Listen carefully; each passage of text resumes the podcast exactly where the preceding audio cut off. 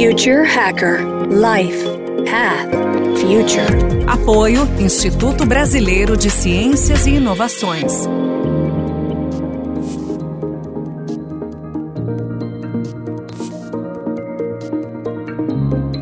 Bem-vindo de volta aqui ao Future Hacker. Temos aqui a terceira e último bloco da entrevista com Sérgio Cabral Cavalcante, um super cientista, inventor, trabalha há 30 anos com invenção e participou de processos de Google Lunar, de WiMAX na Nigéria, na África, etc. E, Sérgio, vamos lá, vamos para o terceiro e último bloco aqui. Vamos já também começar com uma pergunta quente. A parte de uploading cerebral, você acredita nisso? De conseguir colocar, armazenar a parte cerebral nas nuvens? Bom, quando a gente está falando de nuvem, a gente está falando de, de uma arquitetura, e eu diria o seguinte: que grande parte do, do nosso conhecimento de forma monolítica já está lá.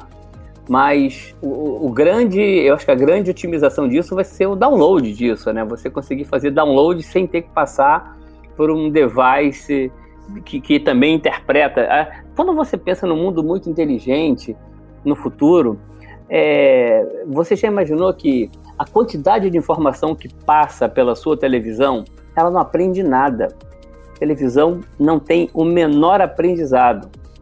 Ela não tem, não tem a capacidade de reter informação, ela não tem uma rede neural, ela não tem sequer uma programação de um app para que ela aprenda que você gosta de sentar é, às 5 horas da tarde e ver tal programa.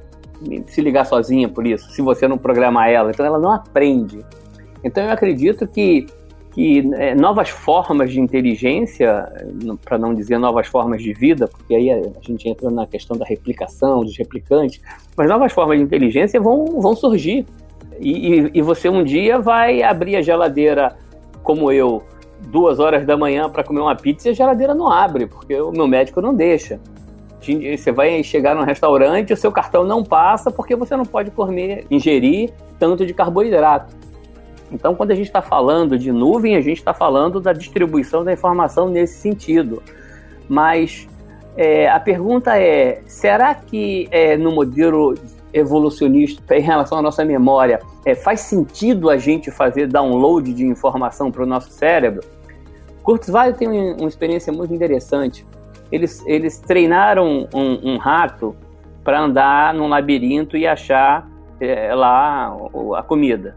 Aí conseguiram lá com o de pósitrons tirar aquela configuração de rede neural e deram um tiro de pósitron e aquilo deve polarizar um pouco o córtex cerebral num outro, num outro rato. E por surpresa, o outro rato sabia o caminho, não teve que aprender. Então, o, o, o download de informações para o teu cérebro é biologicamente e tecnologicamente razoável que seja feito. A, a questão é se faz sentido, porque com o mundo hiperconectado, você acessa qualquer informação sem ele estar no teu cérebro. Não, não tem sentido energeticamente você carregar aquele conjunto de hiper, ultra terabytes é, na, na, tua mente, que vai consumir energia, certo? Manter aquelas configurações bioquímicas, é, não tem sentido você estar tá carregando é, inteligência, tem sentido você carregar configurações de como processar a informação. Então, eu acredito que esse, esse upload e esse download, eles vão acontecer, mas você vai ser, a gente, não, não vai ser esse download do filme de ficção científica, não. Ele vai ser algo muito específico por habilidades e, e, só vai valer a pena baixar para o teu cérebro, fazer um download, quando fizer sentido energético, ou seja, o resultado final é, ele consome menos energia rodando localmente no teu cérebro ou rodando numa nuvem. Se rodando na nuvem, deixa rodar na nuvem. Por exemplo, a gente sabe que storage ainda é um problema gigantesco, porque por uma questão de tempo de acesso, você quer ter o storage é, no teu device próximo a você. Por outro lado, implica no, no, nos riscos tecnológicos e, e, nos custos de uso que isso implica. Um, um terabyte é, SSD hoje no, no, notebook tem um custo. Um terabyte é, na nuvem é de graça. Então, tudo é uma questão assim desse, de, de um custo energético que envolve esse processo. Mas eu acredito que está tá naquela questão da fusão do ponto de singularidade. A gente não, não sabe quem está produzindo ou quem está consumindo. A gente também não sabe se, se nosso futuro como humano, nós sermos a, as máquinas de processamento, porque no mundo digital, para onde caminhamos, haverá um grande valor para quem sabe fazer coisas que não são digitais, que ficaram no mundo analógico. Então, é, a gente vai ter um ponto de, de, de curva, na curva aí de empregabilidade de coisas que não são digitalizáveis é, que são meramente analógicas e não conseguiram por um motivo ou por outro. Essa mão de obra vai, vai valer muito. Ela vai ter um... Qual seria um exemplo, Sérgio? Me dá um exemplo disso, desse, exatamente dessa, disso que é 100% analógico, que hoje dificilmente você consegue se digitalizar. Olha, olha, olha que bacana. Assim, criar problema. Você não consegue pensar um, um, um programa de computador que cria um problema. A lógica computacional não deixa um, um computador criar um problema. Um problema no sentido real, um problema para si próprio. Oh, vou criar um problema aqui para me destruir, porque assim eu fico quebrado. E isso não é nem inovação, não é invenção também. Lidar com problema no seu estágio zero é, é, é um processo totalmente analógico. Até em termos de energia, ele é transiente, você não sabe quanto você vai consumir de energia. É, é aquela batida do, da primeira martelada, você não sabe se aquilo, você dá uma batida com força, devagar, é, ele, ele, ele, é muito estratégico, ele é muito orientado a caso a caso. Então, é o início das soluções, e, e é claro, a competição, né? É, a competição por uma solução melhor é um processo analógico. Os sistemas, como a gente está habituado a, a desenvolver a, e fabricar, eles, é, é, uma vez atingida a solução, eles consideram que o problema está resolvido. E ainda de forma analógica, a gente resolve um problema e algo diz que não está resolvido, que podia ser melhor, é o famoso perfeccionismo. Eu não consigo ver é, é, no mundo digital você botar um limite no perfeccionismo. Achou, calculou, tá certo, mas é, uma hora a máquina vai dizer tá pronto e, e, e o ser humano não, justamente pela nossa história evolutiva. A gente tá, teve sempre correndo de ser devorado, a gente sempre teve correndo de em busca de alimento. Então a gente tem um DNA lá bem programado do ponto de vista evolutivo que nos faz ter a, necessidade desse perfeccionismo analógico e eu diria até irracional, certo? Mas é, é, é o, que, é, é, o que eu acho que tem movido a, a humanidade ao longo aí desses milênios. E tem também né, a própria tecnologia biomimética né, da, da natureza que a gente consegue copiar uma pequeníssima parte disso tudo, né? O resto é a gente fica correndo para tentar fazer isso de uma forma, é, tentar copiar um pouco do, da natureza e a gente não consegue, né? É, é, é, isso acontece por causa da nossa pluralidade, não só de ambiente, mas essa multifuncionalidade humana é, é que aonde você encontra humano morando no gelo, no, de, dentro do iglu, no Saara, é, você encontra o mesmo humano ali, certo? Sem muita diferença do ponto de vista de adaptabilidade. Um, um pouco na Ásia você tem né, o, o, asiático com aquele olho puxado. Em recente pesquisa eu descobri que é por causa da, da inserção solar. Então, muito sol terminou fazendo um, processo seletivo natural é, para os que tinham o olho mais fechado. Por isso que o asiático termina tendo é, é, aquele olhinho puxado. Mas é, não dá para a gente fazer a, a biomimética da natureza é, e encapsular num produto único, só através do, da, da, evolução extracorpórea, que é o que o software vem proporcionando. A gente parou, não, não dá para evoluir, não dá para estar tá crescendo geometricamente o chip como o cérebro humano cresceu nesse, nesses últimos milênios. Ou seja, você tem que se desenvolver fora do corpo humano. E, e o, nome, e o nome disso é software. A gente está transferindo a evolução, ao, ao invés de estar tá tentando aumentar o tamanho do cérebro, tentando e, é, aplicar drogas que me, me, melhoram a neurotransmissão, bota essa função do lado de fora do corpo. E é uma coisa programada pela natureza. Essa capacidade nossa de abstração e transportar para um dispositivo externo parte da nossa evolução, eu acho que está dentro do nosso, do nosso ciclo é, de máquina de aceleração, de da exponencialização do nosso desenvolvimento. E, e, acho que é um processo natural, não acho que ele é um processo artificial, não. Caindo na medicina, Sérgio, você acredita que também, como as velhas teorias da conspiração que falam que algumas doenças já seriam totalmente curáveis, mas existe todo aí um ecossistema dos laboratórios, etc. Você acredita nisso? A gente vê isso acontecendo em, em pequena escala. Eu, eu, não acredito que você tenha um, um movimento global é, de eugenia, é, um movimento global para para administração do sofrimento humano. Eu não acredito que é dessa forma. Eu acredito que existe um, um, um problema de custo econômico gigantesco para você provar hoje um medicamento não, não vai menos do que um, um bilhão de dólares, certo? Mas eu acho que a gente vive tempos de ruptura. É, é só ver o que aconteceu. Ao invés de você levar 10 anos para homologar uma vacina, semana que vem a gente está com dois meses de desenvolvimento de vacina sendo aplicado aqui no Brasil, é, acho que até como um pioneiro no processo. Então, eu acho que existe um problema econômico. A gente não, não resolveu o problema economicamente de forma que você é, consiga, por exemplo, você pega hoje um editor de DNA, o CRISP, e, e você mistura. Eu tenho um colega, chama Eduardo Cac, ele fez um coelho fluorescente. Tem uma, tem uma foto dele comigo muito bacana. Ele tem uma, tinha uma coelha chamada Alba. Ele misturou uma proteína de alga fluorescente verde e injetou no DNA utilizando um, um plasmódio, né, utilizando um vetor, como se fosse um vírus. E ele invadiu a, a célula do coelho. O coelho viveu normalmente aí, teve sua vida normal e virou uma obra de arte. Inclusive, o Eduardo Carr, que é um, é um artista, né? ele fez isso no Instituto Pasteur.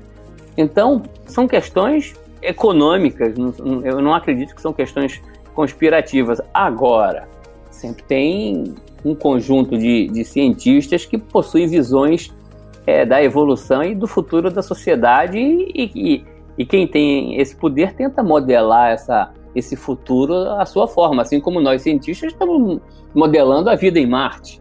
A gente pode ter assim, pessoas extremamente antagonistas a essa visão, é, e, e, nos acusar de conspiracionistas, de não, não, não estarmos sendo cientistas verdadeiros. Então, isso passa muito pela, pela visão de futuro que quem está é, no, no, no, controle de, de certos processos é, tem que optar. Mas quanto à cura das doenças, quanto a, ao desenvolvimento de célula-tronco, eu, eu tive muito envolvido com isso. Eu tive duas malárias quando morei na África. É, tomei cloroquina, não estou recomendando a ninguém, porque aquilo ali é, é quase que um bardal né, para você tomar, aquilo não é para qualquer um.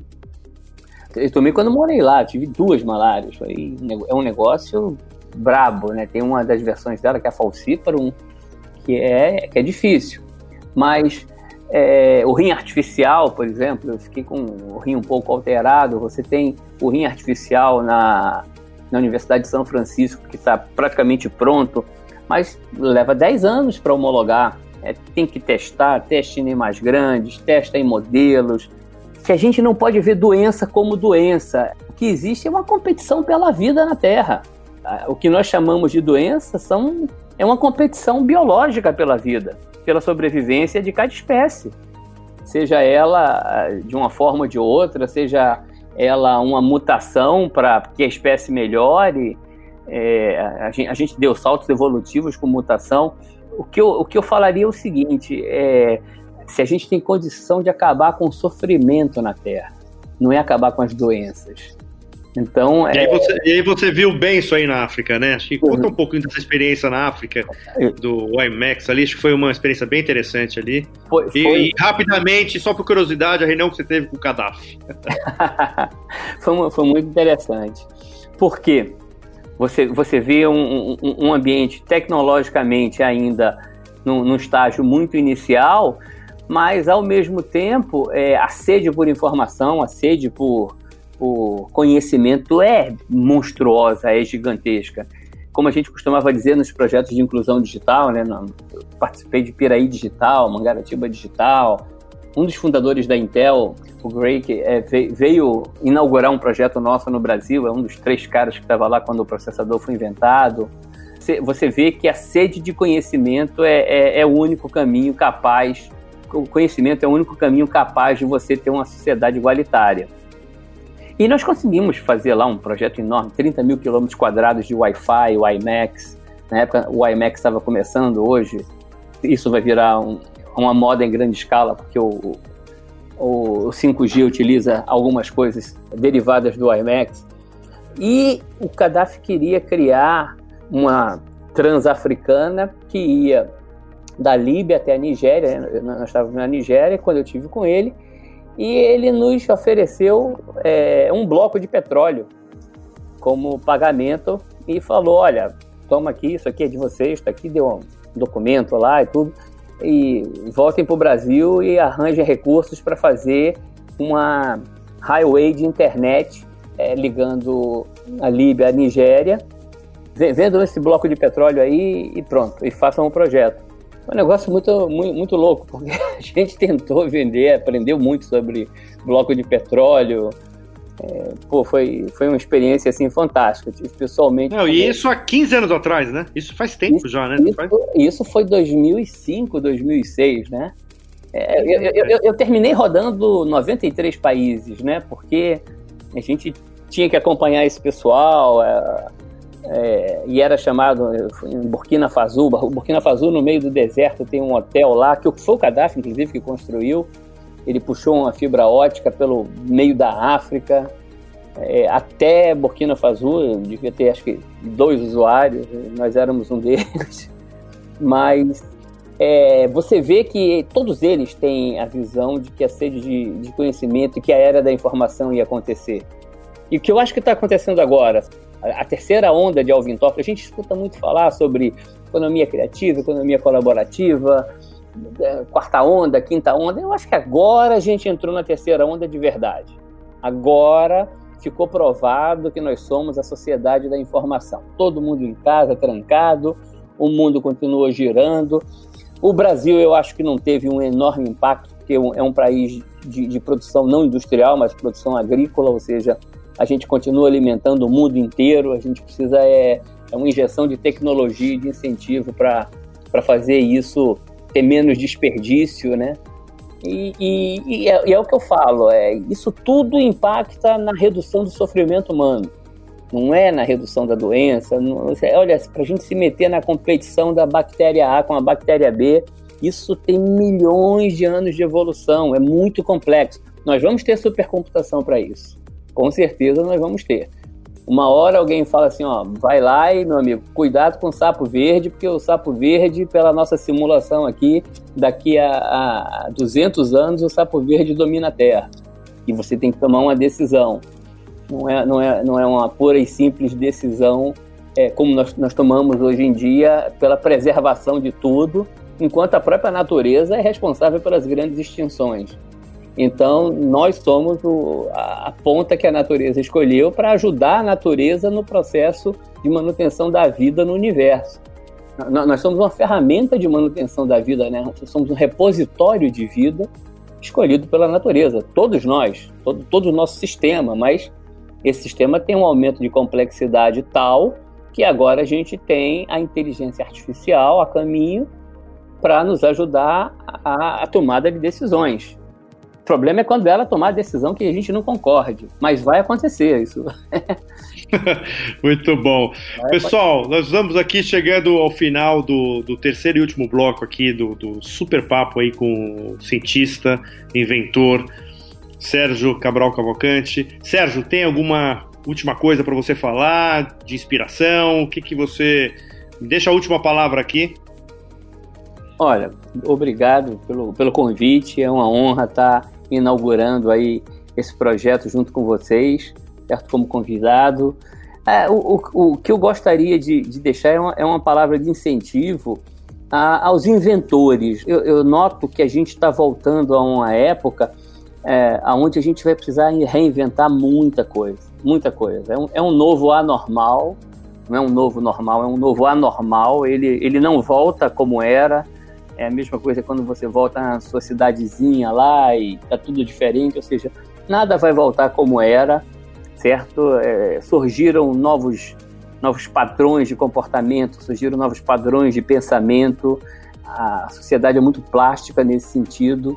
E, e, eu acho que a gente precisa de mais inventores e precisa de muito mais apoio à ciência por parte do, do, dos governos, por parte dos, dos governantes. A, a, a, ciência está abandonada e nós precisamos fazer com que é, a gente retome esse iluminismo nas descobertas, nas pesquisas, porque ficou provado o quão frágil nós estamos quando um simples problema é, desse porte, que poderia ter sido evitado, e todo cientista sabe que esse problema podia ter sido controlado, é, é, volte a acontecer. Nós não temos desculpa para que isso aconteça de novo. Então, é, inventores, é, vamos em frente. Nós temos as ferramentas e, e, e, e todos precisam estar tá integrados aí no, com o mesmo objetivo para a gente dar um salto na nossa sociedade, na, no nosso trabalho, na nossa família e é isso que eu gostaria de deixar assim como palavra de, de motivação. Vamos juntos.